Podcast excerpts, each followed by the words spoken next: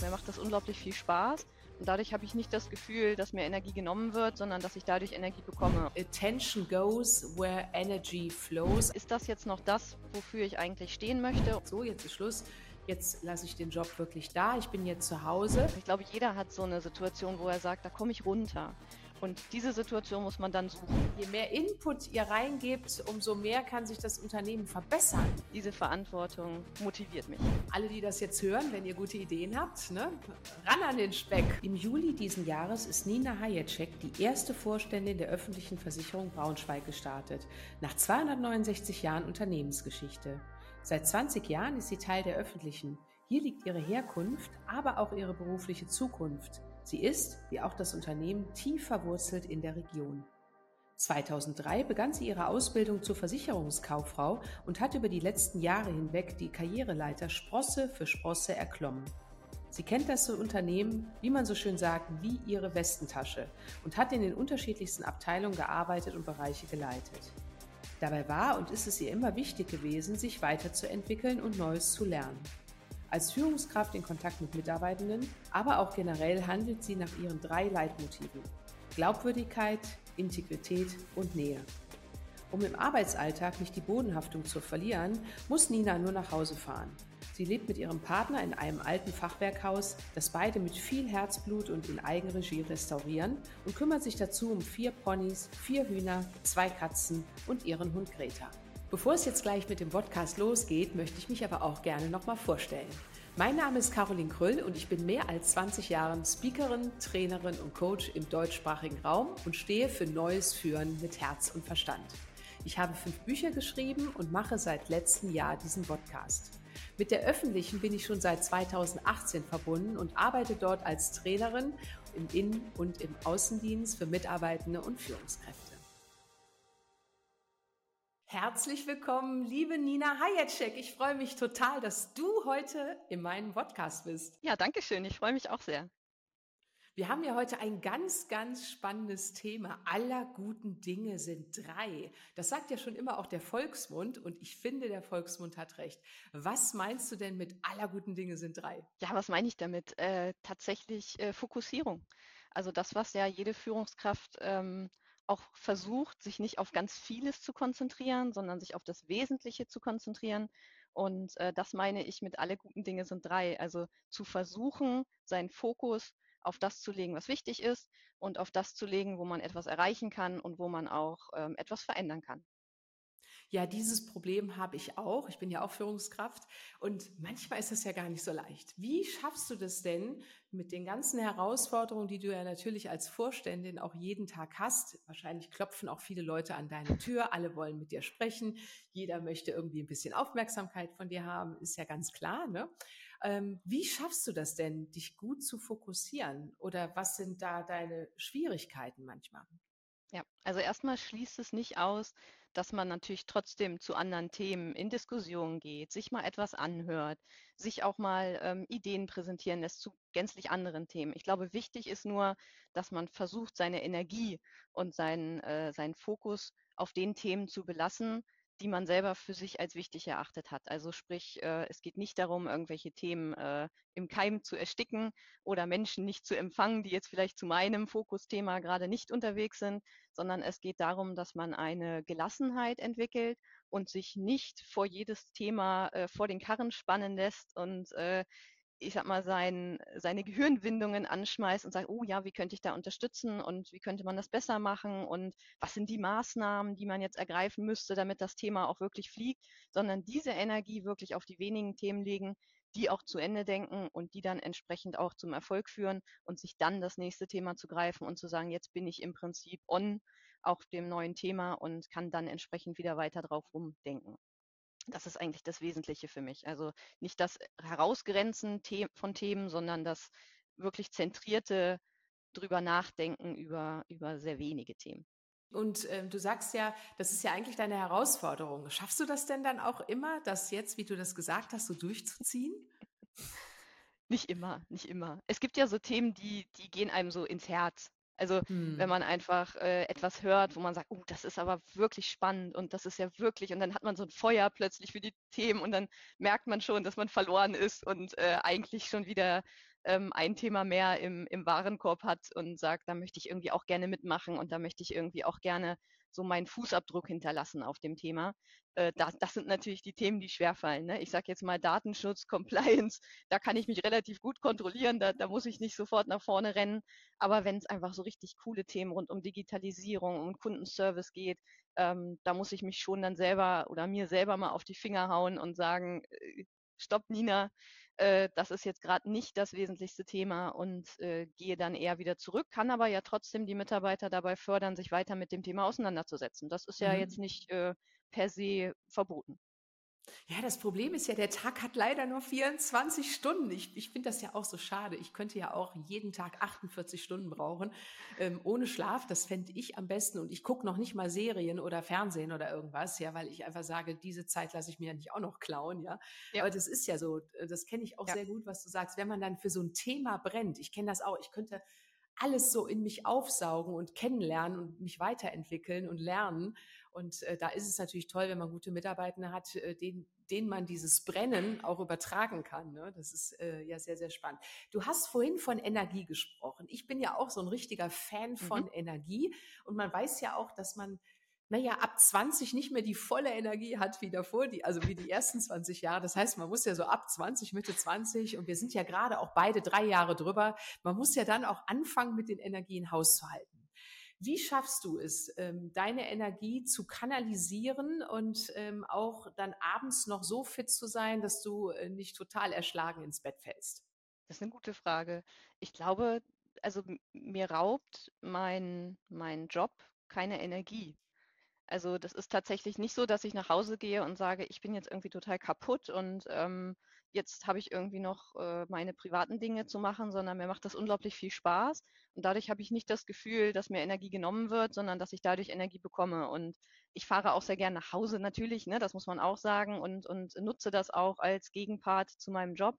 Mhm. Aber tatsächlich ähm, habe ich nicht das Gefühl, dass ich äh, hier leer weggehe nach einem, mhm. nach einem vollen Tag, sondern es macht mir Spaß und es sind viele unterschiedliche Themen, in die man ja auch immer wieder reinkommt und äh, das, das ist tatsächlich für mich kein Energieproblem.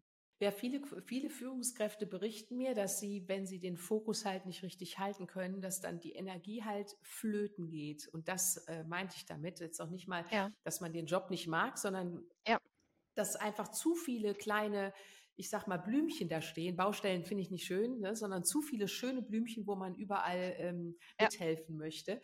Ähm, das ist eher das Thema. Und okay. ähm, es gibt ja auch den Satz so, ähm, vielleicht hast du den schon mal gehört, ähm, attention goes where energy flows, also die, die ähm, Aufmerksamkeit geht dahin, wo die Energie hingeht, ja, ist ja ganz klar. Mhm.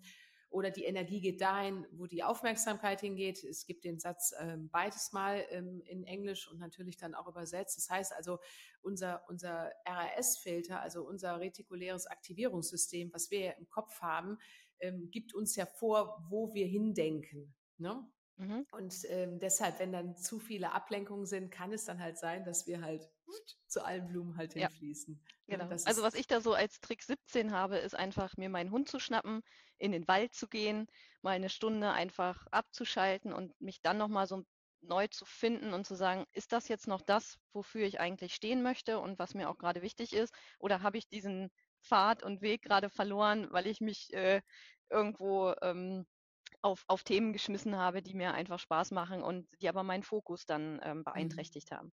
Also das ist so für mich manchmal so, ein, so eine Reflexion, ne? einfach mal rauszugehen und zu sagen, ich, ich nehme mal Abstand und kann dann mit dem Abstand neu drauf gucken und, und neu ansetzen. Das heißt aber, wenn du da mit deinem Hund unterwegs bist, Greta, ne? Dein Hund heißt Greta, ne? Richtig, ne? Greta, genau. Ja, genau. Und wenn du also mit Greta dann unterwegs bist und ähm, wenn du da, dann bist du ja eigentlich privat, ne? Da, und dann, ähm, mhm. wie setzt du dann den Fokus von, von Job auf privat, weil viele nehmen den Job mit nach Hause und das zu Hause mit ins Büro, ne? also im Kopf halt. Ne? Wie schaffst du denn da die Fokussierung mhm. oder welche Challenges begegnest du denn da?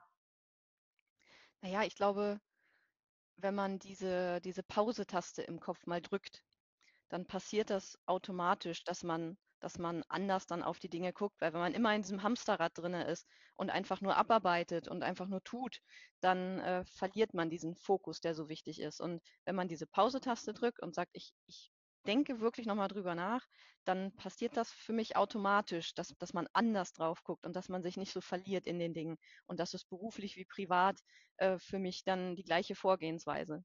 Nina, das finde ich super spannend. Wie kann man denn einen Pausenknopf im Gehirn etablieren? Das würde unsere ZuschauerInnen und ZuhörerInnen sicherlich interessieren, weil ja gerade viele ja. auch diesen Fokus dann vielleicht nicht halten können, egal wo sie gerade im Leben halt sind, ob im Job, privat, ja. wo auch immer.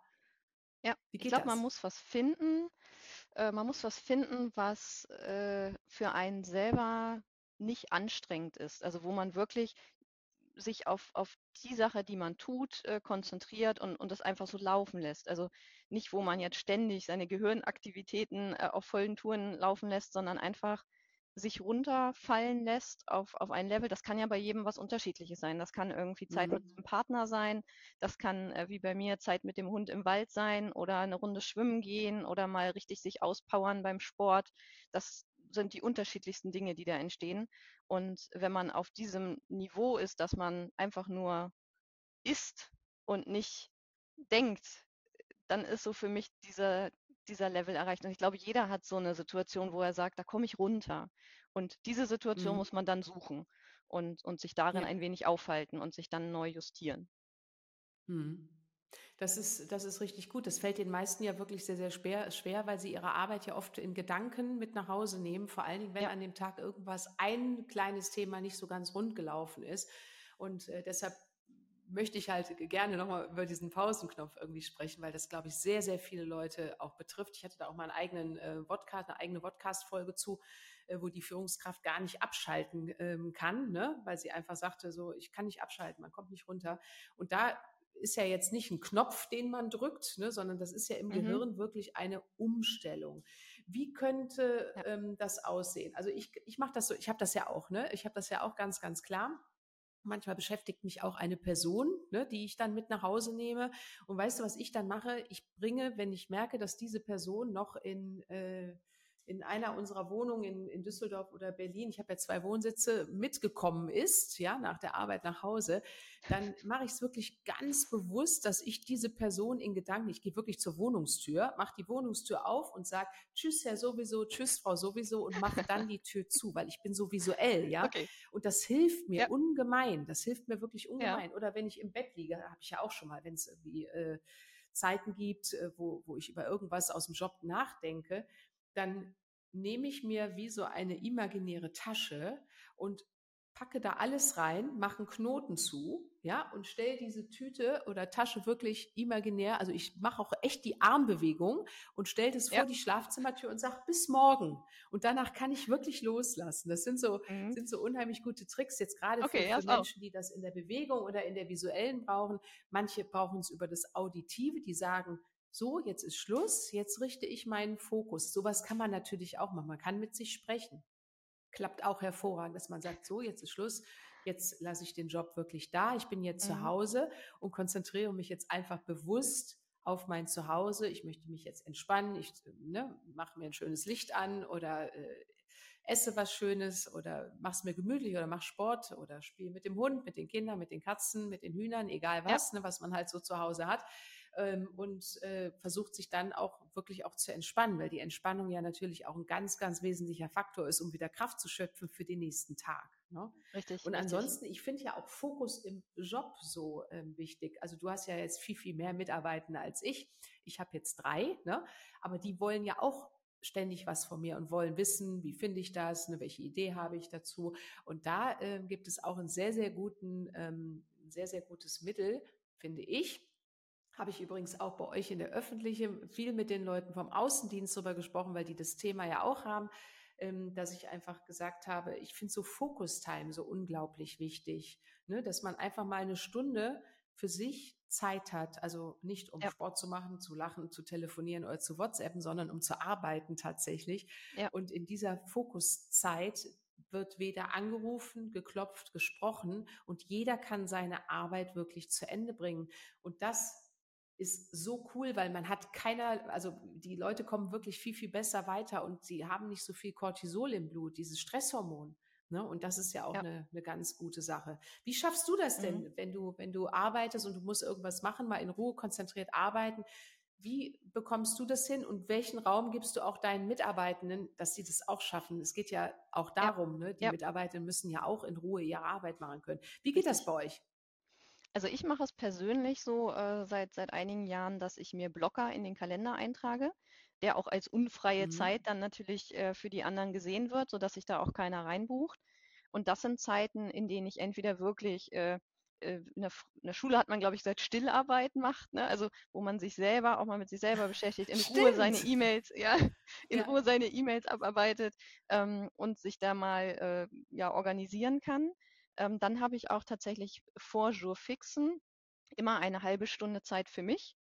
Also das gehört quasi bei mir zu dem Termin dazu, dass ich mich vorbereiten kann auf den Termin, dass ich nicht so reinfalle, weil das für mich auch ein Wertschätzungsthema äh, meinen Mitarbeitern gegenüber ist, zu sagen, ich nehme mir Zeit und ich bin auch vorbereitet in einem Termin und äh, mhm. wirke nicht völlig abgehetzt dann in dem Moment.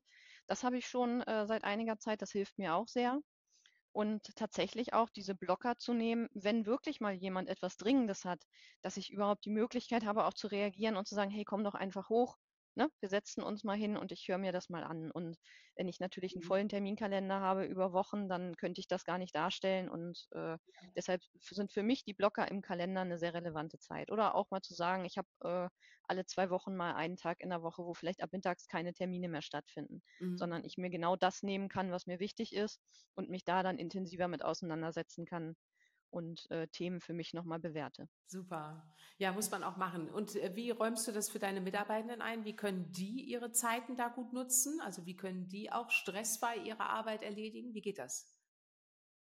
Tatsächlich tauschen wir uns regelmäßig darüber aus. Also wie wollen wir Kommunikationsformate ähm, spielen, wie wollen wir miteinander arbeiten und wenn jemand einfach eine gute Idee hat, wie jetzt zum Beispiel zu sagen, ich habe so einen Blocker im Kalender, probiert das doch auch mal aus, dann ähm, haben wir regelmäßige Runden, wo wir einfach diese Ideen mal auf den Tisch bringen und dann probieren wir es einfach aus. Und mhm. äh, jeder kann im Prinzip dann auch frei und eigenverantwortlich für sich entscheiden, ob er das so macht wie ich oder, oder andere Ideen mhm. entwickelt hat.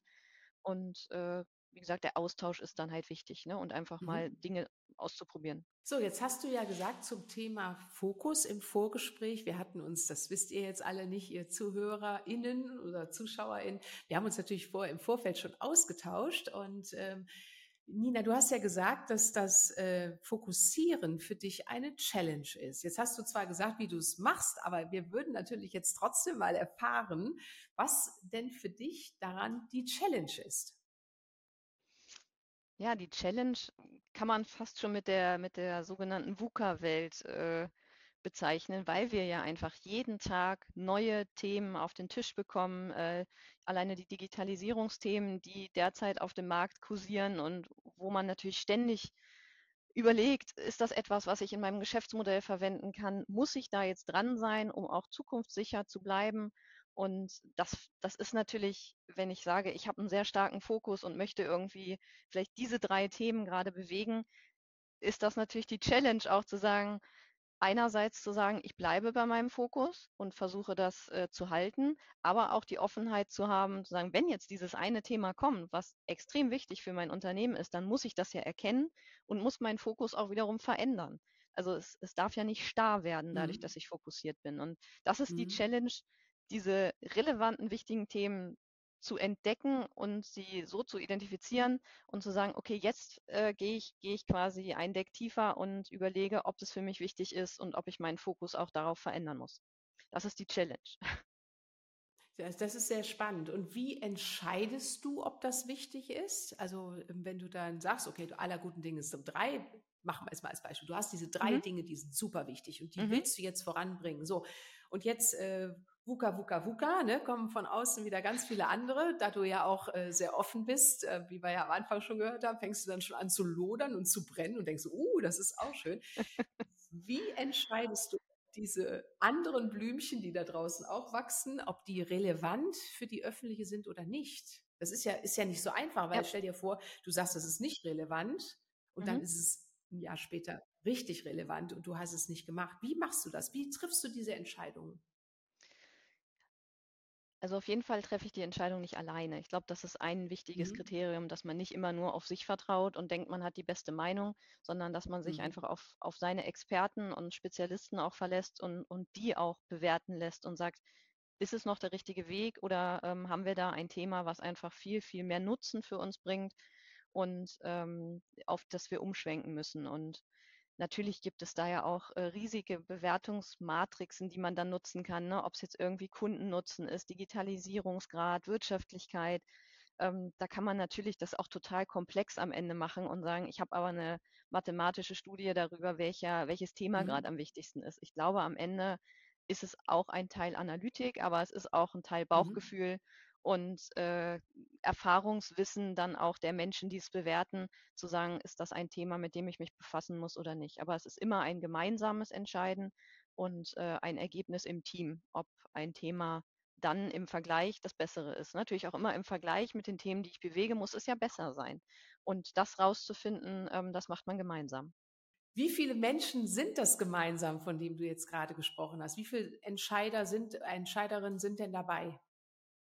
Das ist pro Thema absolut unterschiedlich. Also Mhm. wir haben ja insgesamt äh, Mitarbeitende und VertriebspartnerInnen haben wir 1000 in Summe. Und diese 1000 stehen mir erstmal zur Verfügung, wenn ich sagen möchte, ich habe hier ein Thema, ich möchte gerne mal eure Meinung haben. Und je nachdem, welche, äh, welches Schwerpunktthema es trifft, sind das immer unterschiedliche Menschen. Also Mhm. da ist auch die Hierarchie egal. Das kann der Mhm. Mitarbeiter genauso sein wie eine Assistentin vom Vertriebspartner Mhm. oder wie ein Aktuar aus der Versicherungsmathematik oder ein Bereichsleiter Schaden.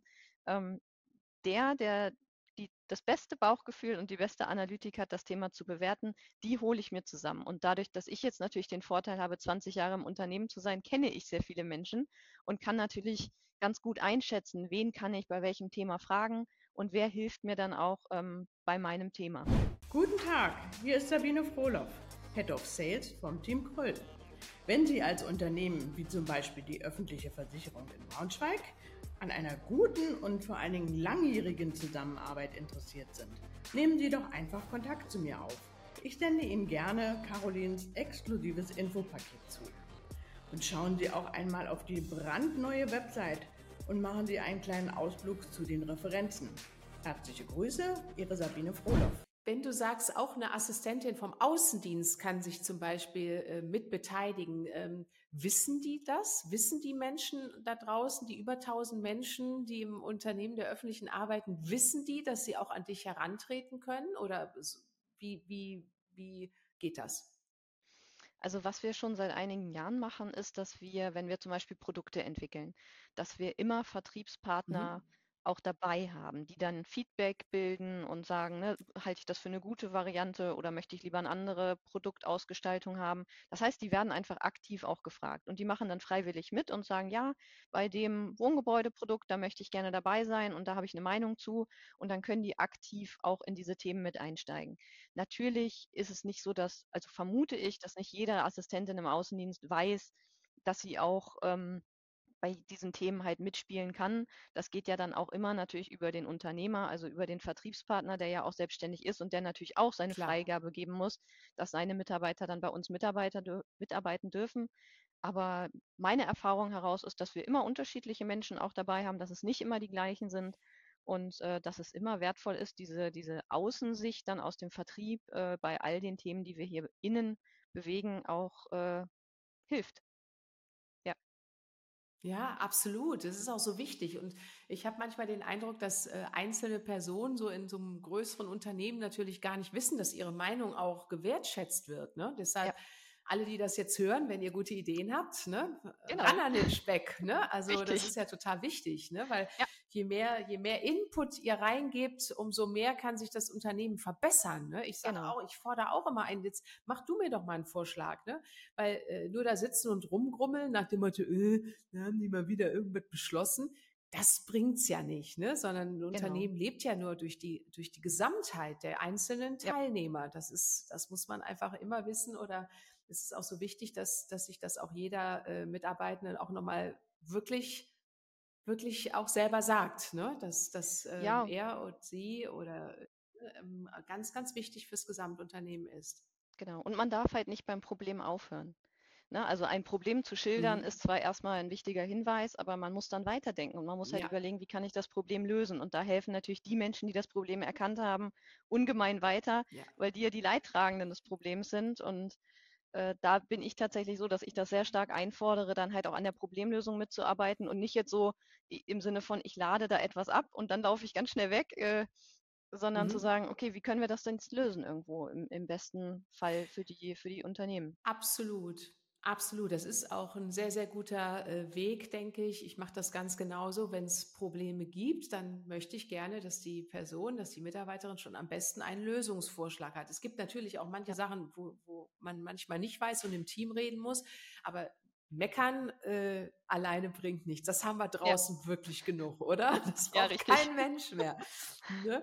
Und das, das macht auch mürbe, finde ich, wenn Leute mhm. nur meckern. Und ich finde, dann geht wirklich der Fokus weg und die Energie flöten. Das ja. sind so für mich so Energieräuber, ne? so Leute, die, die sich nur beschweren, aber niemals irgendwann auch, auch nicht mal positive Sachen sagen können, weil auch das, finde ich, gehört mit zu einer Fokussierung. Ähm, dass man natürlich auch den gesamten Bereich auch irgendwo sieht. Und dazu gehört Positives, wie Neutrales, wie auch Negatives. Ne? Und das genau. muss man ja auch immer bedenken. Richtig. Deshalb, liebe Mitarbeitende der Öffentlichen, ihr wisst jetzt Bescheid. Ne? Und äh, Nina, zum Abschluss meines Podcasts stelle ich meinen Gästen immer dieselbe Frage, weil mich die so doll interessiert.